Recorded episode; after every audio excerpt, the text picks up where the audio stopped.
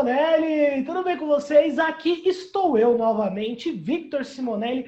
Cara, hoje minha convidada ela é atriz, roteirista e humorista. E além disso, ela, ela relembrou o Ronivon de uma das melhores fases da vida dele, não é? Priscila Castelo Branco, Pri, seja muito bem-vinda. Boa noite, obrigada pelo convite, pela paciência, que ele está tentando, acho que um ano conseguir fazer isso. Não, mas e, ó, pra quem, ó, eu sempre falo pra rapaziada, não desiste, velho. Manda convite, manda e-mail e ó, outra novidade, acessa a caixinha de perguntas do convidado. É verdade, foi um, foi um ultimato, mas eu tava tão desorganizada de horário que nem hoje, você viu, a galera vai mudando o horário, aí tinha uma reunião, e aí era sete, depois foi para cinco. E aí, quando eu esqueço, eu sou terrível. É Bom, pessoal, começamos aqui no, o nosso BPS. Eu não poderia deixar de falar dos nossos patrocinadores, né? Do portal No Painel, que é um portal de diversos artigos. Então, se você é escritor, redator, redatora, tem algum artigo aí guardado com você no teu computador, está guardado na tua memória, ou até você passou para o caderno, passou para alguma agenda, encaminha para o pessoal do No Painel no sábado, todo sábado tem o No Painel Convida, que é o, o, o dia né, que o No Painel abre espaço para todos os, os grandes redatores aí perdidos por aí. Então, não esquece, qualquer dúvida é só entrar lá, www.nopainel.com.br. Pri, vamos começar aqui. Cara, como que deu a tua paixão pelo teatro? Nossa, desde pequenininha. Sempre gostei de teatro, porque minha mãe sempre me levou para o teatro. E aí eu sempre olhava aquilo e falava, meu Deus, que demais. E aí eu comecei a fazer balé com dois anos de idade. Então eu já subia no palco, já gostava daquilo. Aí no colégio, o professor do teatro falou assim, vem fazer. Aí comecei a fazer, amei, ele já me indicou para outros cursos. Aí eu só fui parar depois de grande. Aí depois que eu fiz a faculdade, voltei pro teatro. e falando em faculdade, é verdade que você fez faculdade de Direito? Não, na verdade, como eu sou formada e eu tenho a carteira da ordem. eu não sou só formada, eu sou advogada. Eu fiz a OAB e peguei minha carteira. E, e... fiz pós-graduação também de direito. Ô, Pri, mas e aí, como que, tipo assim, do teatro pro direito, cara? Tipo, meu, dois caminhos, tipo assim, eu de jornalista, sei lá, e fazer tudo bem que os dois estão na comunicação, mas não assim, tipo, sei lá, eu de jornalista e fazer um marketing, sei lá, tipo. É aí que você se engana, Simonelli. O direito e o teatro são ambas artes do convencimento. Aí Tanto sim. o advogado isso. Quanto o ator, ele tem que atuar e convencer alguém de que aquilo que ele está falando é verdade. Ah, aí você foi bem, aí você foi tá bem. Estou preparada. Ah, então, na verdade, é uma história horrível, é uma história triste, porque eu parei o teatro. Uhum. Eu parei o teatro porque eu fui assediada por um diretor de teatro, que eu tinha mais ou menos uns 16 anos, 17, e aí o cara era bem mais velho, era um professor, aí ele foi me pedir um beijo. E eu fiquei meio que apavorado, tipo assim, cara, achei que ele ia me dar uma dica porque ele era engraçado, ele me achava muito engraçada, aí ele me chamou no canto para falar comigo, me levou até o camarim e eu achando que ele ia falar, olha, vou te convidar para fazer um trabalho. E aí ele chegou me pedir um beijo, eu fiquei apavorado, saí correndo. E aí eu larguei o teatro. E eu tinha um namorado na época muito ciumento, que era um lutador de MMA, que ele falava para mim assim: "Ah, porque o teatro é só lutaria". E aí eu falei: "Você tem razão, teatro é só isso mesmo". E aí eu larguei o teatro, fui fazer direito. E aí, no meio da faculdade de direito, eu tive uma experiência com o teatro, que um amigo meu falou: Pri, vou fazer um curso, vamos fazer comigo? Aí eu falei: vamos, vai, vou te incentivar, porque ele era cantor. Falei: vou fazer com você só para te incentivar. Só que quando eu subi no palco de novo, eu falei: mano, eu quero fazer esse negócio. Como diz o Antônio Fagundes, quando você gosta, não tem como você fugir. Uma hora vai te pegar de novo. E aí, em 2015, 2015, eu definitivamente é, me especializei no teatro. Assim. Uhum. Eu voltei em 2014 para o teatro, em 2015 eu me profissionalizei. E, e Pri, 2015 foi no mesmo ano assim que você começou a, tu, a iniciar a tua carreira no humor? Foi na mesma época ou foram épocas distintas?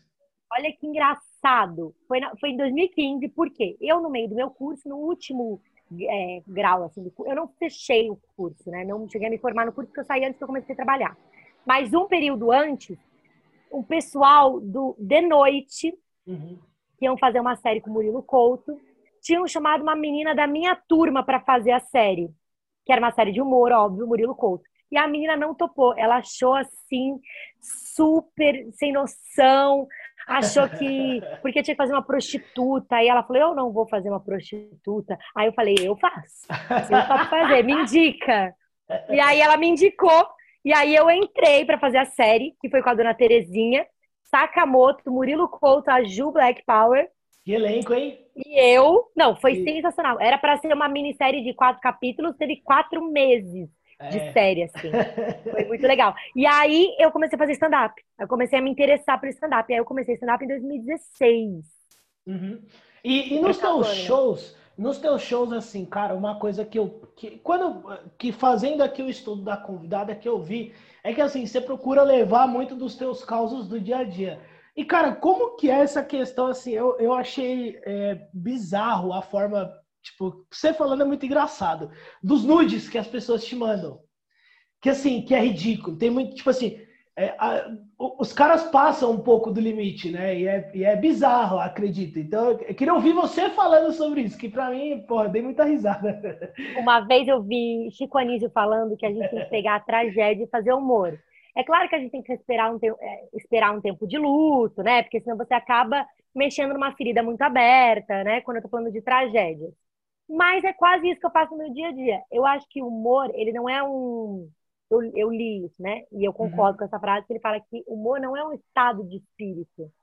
É um ponto de vista do mundo. Uhum. Então, o que, que acontece? Você pega as suas tragédias e transforma isso em humor.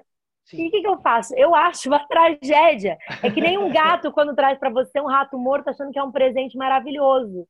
Olha, um presente você, ó, Fala, meu amor, quanto te de um rato morto?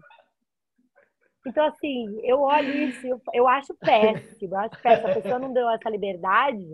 Eu acho péssimo. E as fotos são horrorosas, são mal é, produzidas, sabe?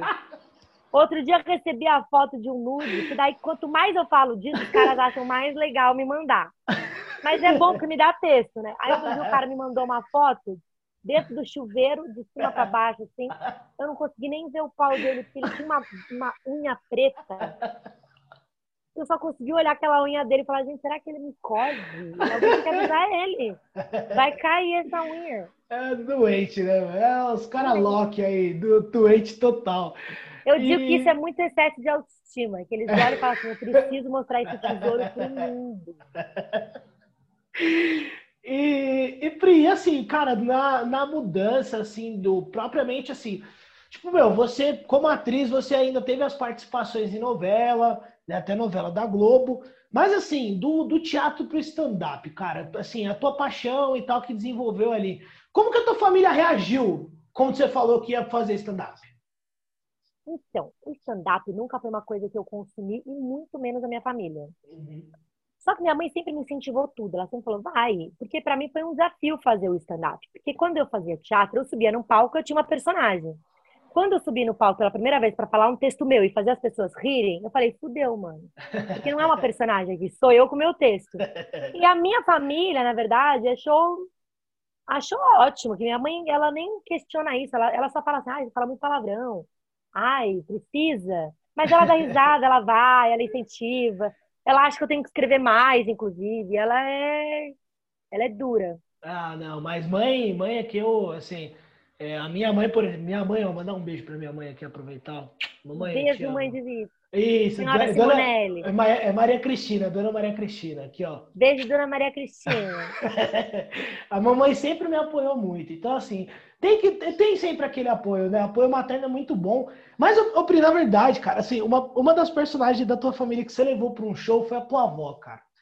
cara Maravilhosa. sensacional. Minha avó é, ela é mais famosa que eu. não, que eu seja, não que eu seja famosa, mas assim, eu recebo mensagens para minha avó. Você tem uma ideia? Eu recebo mimos para minha avó. Para sua avó. Para minha avó. Ó, essa cesta de chocolate, mas está na carta. É para a dona Lourdes.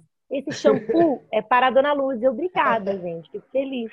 É, não. E eu, e eu, vejo que o pessoal gostou bastante daquele do, do stand-up propriamente, que você até, até fala que contou uma piada para tua avó e tua avó tinha rido, alguma coisa assim, né? Uhum, é. Esse dia especial foi um vídeo que eu gravei. Por sorte eu gravei, porque eu sou péssima para gravar. Se você ver meu canal, ele é super abandonado. Mas esse dia minha avó foi assistir o texto que eu falava dela. Foi a primeira vez que ela foi assistir esse texto.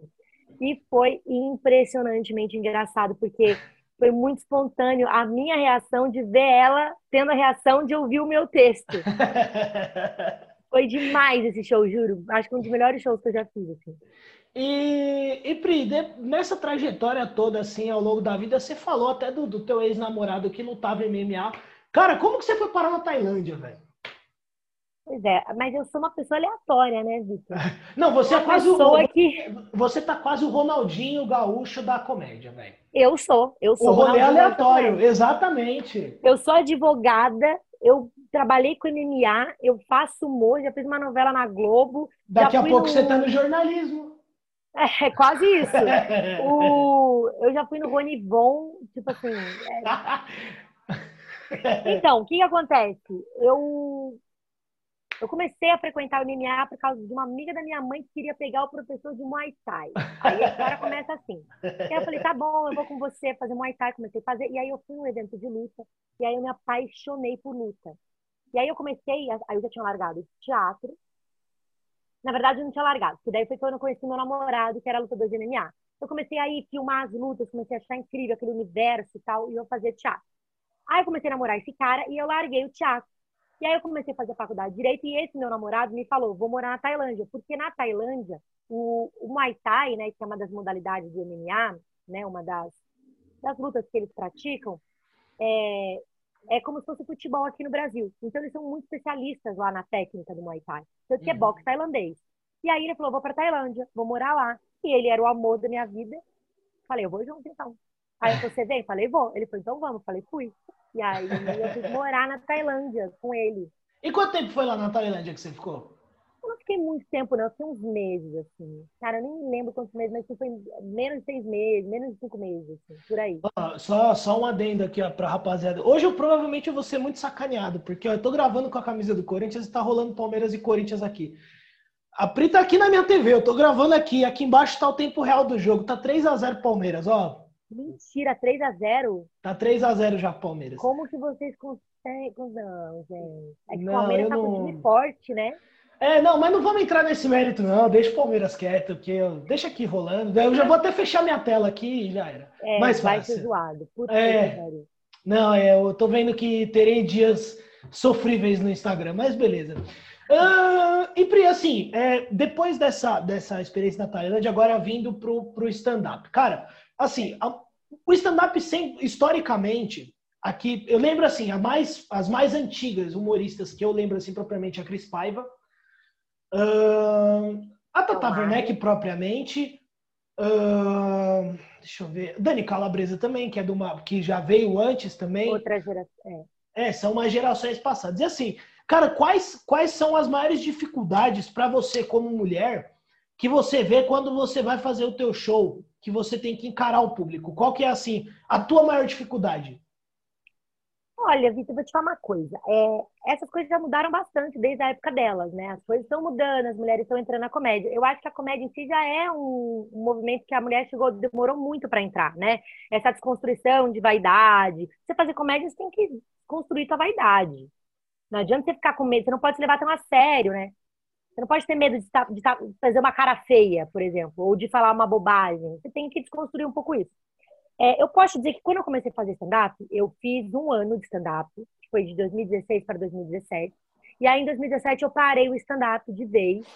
E eu voltei no stand-up só 2019, que foi o ano antes da pandemia. Então, eu tenho stand-up no palco muito pouco tempo, uhum. de fato.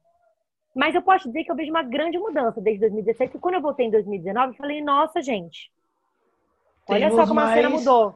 Temos é. mais mulheres. E hoje também, propriamente, assim, eu que consumo bastante do stand-up, cara, a gente vê no nosso, no nosso, no nosso cenário, assim, é, eu acho que ainda não está equiparado, mas assim, a discrepância diminuiu muito também, né?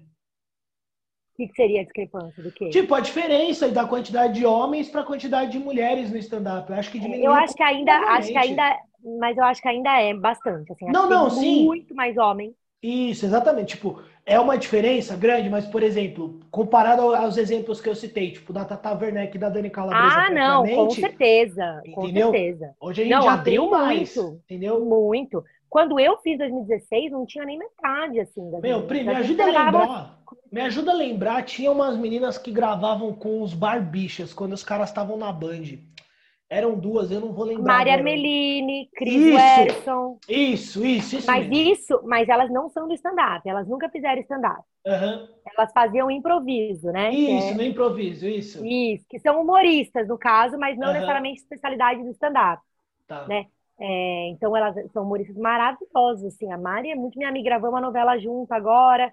Eu uhum. acho elas incríveis, acho elas super inspiradoras. No stand-up, a gente tem Mel Maher, que é dessa velha guarda, a gente tem a, a Cris Paiva, tem a Ariana Nutti, tem Marcela Leal, uhum. que também foi uma das pioneiras a se dedicar bastante nesse universo do stand-up. Dani Calabresa, que já é um monstro e tal. Tem Bruna Louise, que também está 10 anos aí de carreira, né? A gente tem uma galera bastante tempo aí.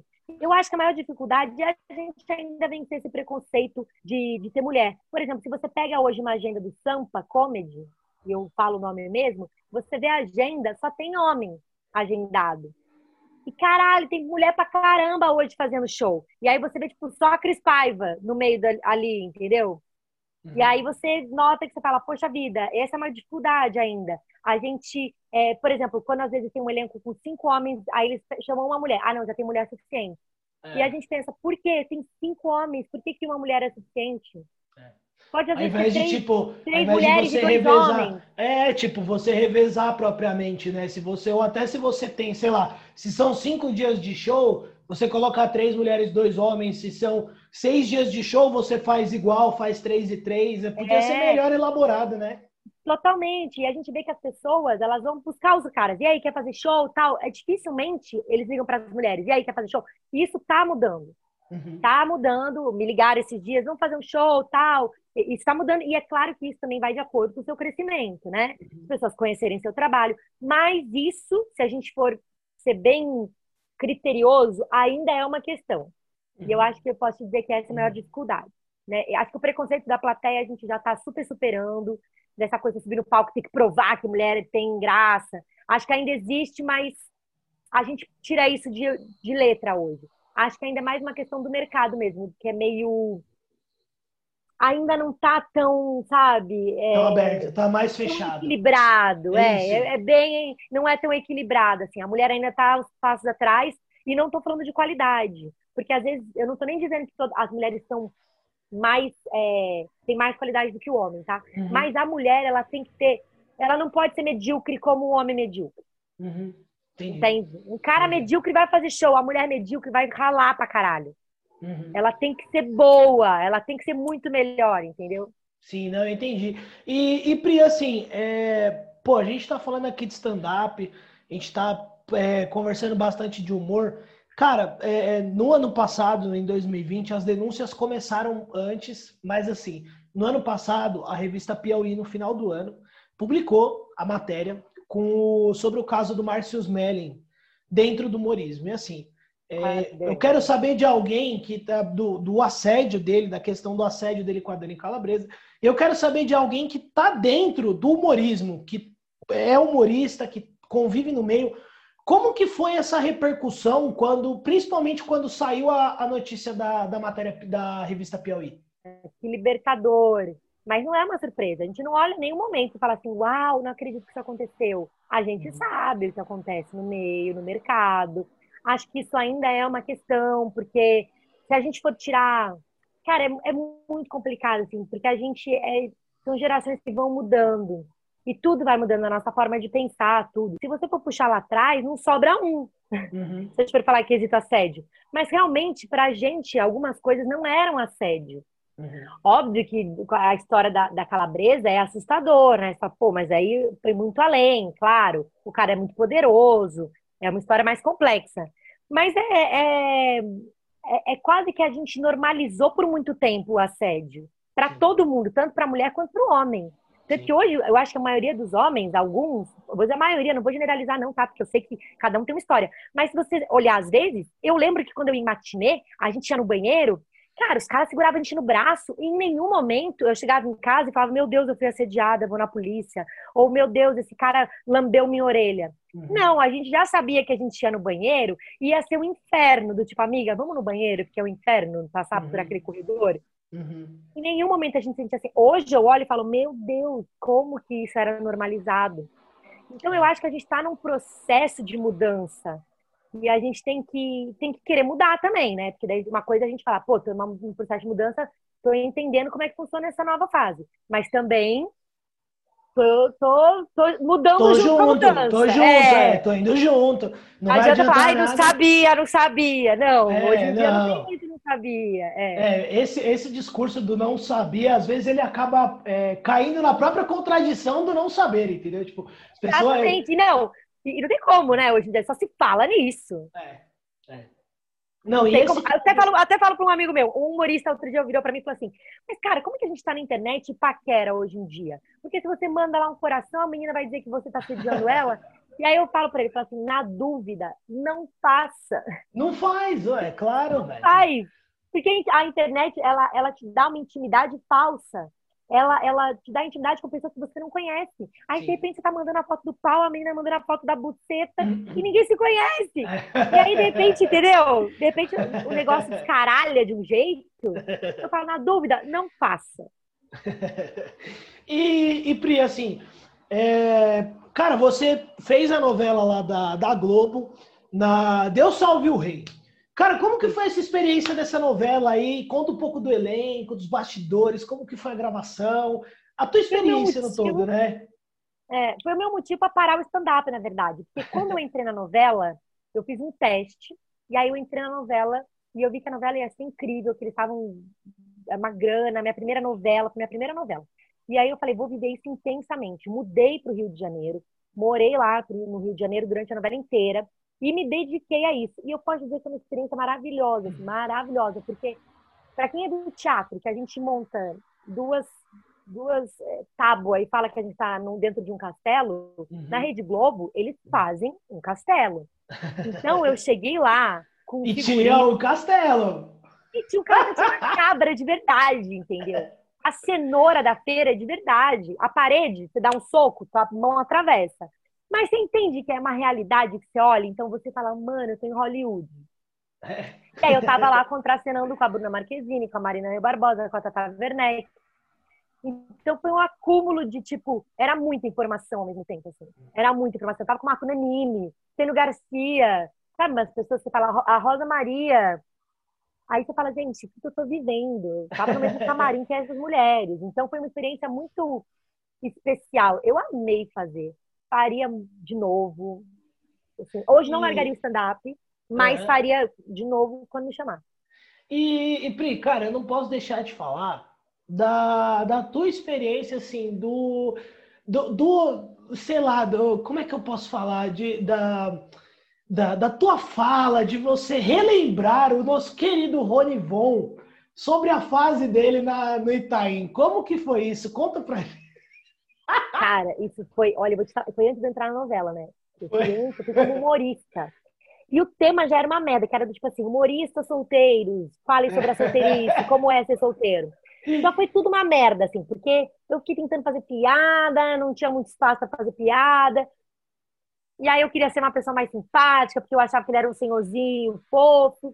E minha mãe sempre falou para mim, Priscila, Rony Bom foi nosso vizinho. E eu nunca o príncipe foi nosso vizinho. Quando eu falei que eu era o Ronivô, minha mãe falou, fala para uhum. ele que você foi vizinha dele. Então eu entrei na, na, na entrevista esperando o momento de falar, você foi meu vizinho, Rony, eu a vida inteira e minha mãe quer que eu te fale isso.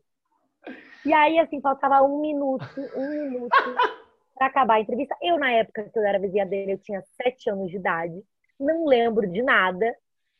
E aí, eu, faltando um minuto, ele falou assim: querem falar mais alguma coisa? Eu falei, sim. Você foi meu vizinho, pô. É que ele falou. Seguramente a pior fase da história da minha vida. Fiquei doente, fiquei paraplégico, não conseguia andar, e aí eu assim. Acabou, né? Acabou ali, ó. Fechou a entrevista. Mas eu te confesso que eu não tinha imaginado a proporção que isso ia tomar. Porque na hora eu só falei assim, puta, que cagada. Mas eu não fiquei constrangida, eu só falei assim, na minha cabeça. Eu só lembrei ele de uma merda, do tipo, ah, é verdade, esqueci. Porra, minha mãe podia ter me dito isso, né? O cara não andava. Beleza.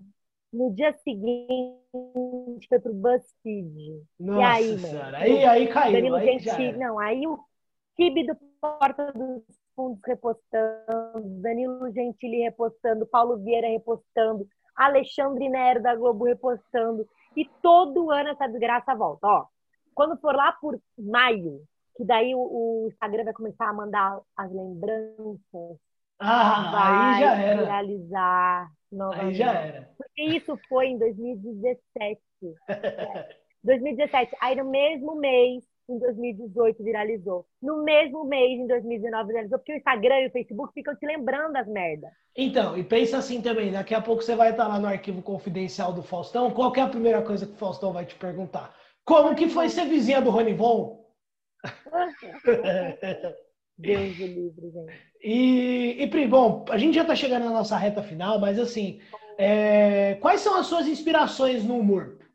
Uau, minhas inspirações ah, eu tenho muitas, assim, eu sempre estou renovando as minhas inspirações, né? Eu uhum. posso dizer quem me inspirou no início, assim, que eu assisti, eu achava incrível. Então, por exemplo, é, Ingrid Guimarães, eu sempre achei engraçadíssima, sempre me inspirei nela, porque ela foi uma pessoa que ela falou, ninguém me dá trabalho, vou escrever meu próprio filme. E aí ela foi correr atrás disso. Dani Calabresa, com certeza, é uma inspiração, também acho ela engraçadíssima. É... Puxa vida, eu tenho Ó, então, ó, vou limitar. Vamos três. mulheres. Vamos três. Não, pode ser mulher, homem. Ah, pode, né? Três. Então, eu posso dizer que artisticamente Ingrid Guimarães, Dani Calabresa me inspiram. Eu amo o trabalho da Mel Maher. Acho que ela é muito inteligente. E eu gosto muito também do David Chappelle. Acho ele um cara absurdamente. É até Caxias que todo mundo fala dele. Sim. Mas é porque realmente eu acho ele diferenciado. E eu acho que, assim, ele, como pessoa, ele tem um discurso maravilhoso, assim, também, uhum. sabe? Uhum. Diante do que é o humor e tal. Mas, fora isso, eu tenho aí os nossos clássicos, que é... Gente, o professor Raimundo, esqueci o... Chico Anísio. Chico Anísio. Fábio Porchat também acho um, um baita de um mestre do humor. Acho não, ele amplo. é genial. O Porchat acho é... ele genial. E acho que ele tem visão, sabe? Ele não é um cara que fica é. só fazendo aquilo. O cara, ele tem mil frentes, mil leques, assim, sabe? Inclusive, ó, Fábio Porchat, se você estiver me ouvindo, você é mais um dos que foi convidado para o nosso BPS. Fique ligeiro, senão eu entro na tua caixinha de pergunta no Instagram. Faça isso, pega no pé dele. E, bom, Epri, para a gente terminar nossa, nossa última pergunta aqui, antes das considerações finais, ah. é assim: se você, Priscila Castelo Branco, pudesse escolher um homem ou uma mulher, uma pessoa no caso, para fazer um stand-up montado pela Priscila Castelo Branco, quem seria? Eu dirigir essa pessoa, escrever para essa pessoa atuar? Ou... Isso, é isso? você escrever para ela atuar. Murilo Couto. Murilo Couto, ele é fera, né? Não, ele é o único cara que eu acho que eu conseguiria, que eu faria, que eu escreveria e que eu dirigiria, que ele ia salvar de qualquer jeito. Porque daí eu ia falar, ele ia fazer o que ele queria, e aí ia ser ótimo, entendeu? e, e, bom, Pri, agora nós já estamos chegando aqui nas nossas considerações finais. Bom, primeiro vou fazer as minhas aqui. Cara, te agradecer muito, muito mesmo. Sabe, porra, dei muita risada aqui, adorei a resenha. É, de verdade, é, parabéns pelo teu trabalho. É, continua fazendo mais humor. Leva a tua avó mais vezes lá no stand-up, que foi muito bacana, tá? E, bom, Pri, eu vou abrir aqui espaço para você, te agradecer novamente, meu, imensamente por estar. Tá, é, nosso Palmeiras acabou de fazer 4 a 0 velho. Caraca, meu irmão! Tô ferrado, velho. Nossa, que tristeza. Vai beber, amigo. Desliga a televisão. Não, é eu, vou, eu vou ficar com a minha família aqui. Eu vou ficar com a minha mulher e com o meu filho, que é melhor. Ô, ô Pri, é, faz as considerações finais, por favor. Claro, quero te agradecer pela paciência. Foi muito legal bater papo. Eu falo pra caralho. Se deixar, a gente vai ficar três horas. e meu maior defeito, assim, sinceramente, é esse. Eu passo, eu falo muito. Não que eu tenha, não tenha outros defeitos, mas é que esse eu consigo, eu sou boa nisso, hein? eu falo muito, então, assim, muito obrigada pela paciência, por não ter desistido do nosso, da minha desorganização. E foi muito legal, obrigada, adorei. Valeu, rapaziada. Bom, essa foi Priscila Castelo Branco aqui com a gente, mais uma convidada enorme que nós conseguimos aqui no nosso querido BPS. Então, ó, não esqueçam de seguir o BPS nas redes sociais. Lembrando que nós estamos no YouTube, no SoundCloud, no Deezer, no Spotify. Estamos até no Anchor, no, no Anchor e no Apple Podcasts. Então, ó, é segue lá, me gente. Siga, me siga também. Ó, Pri Telo com dois L's. Isso aí, ó, viu? Pronto, a Pri fez a, a, já soltou aqui as redes sociais dela. Não esqueçam de seguir. E bom, rapaziada, deixando aquele agradecimento final, aqueles dois recadinhos, lembrando de sempre compartilhar o nosso podcast, afinal o podcast é para todos e mais do que nunca ajudem um jornalista hoje. Eu sou Victor Simonelli, me despeço por aqui. Tchau, tchau, gente, um abraço e fui.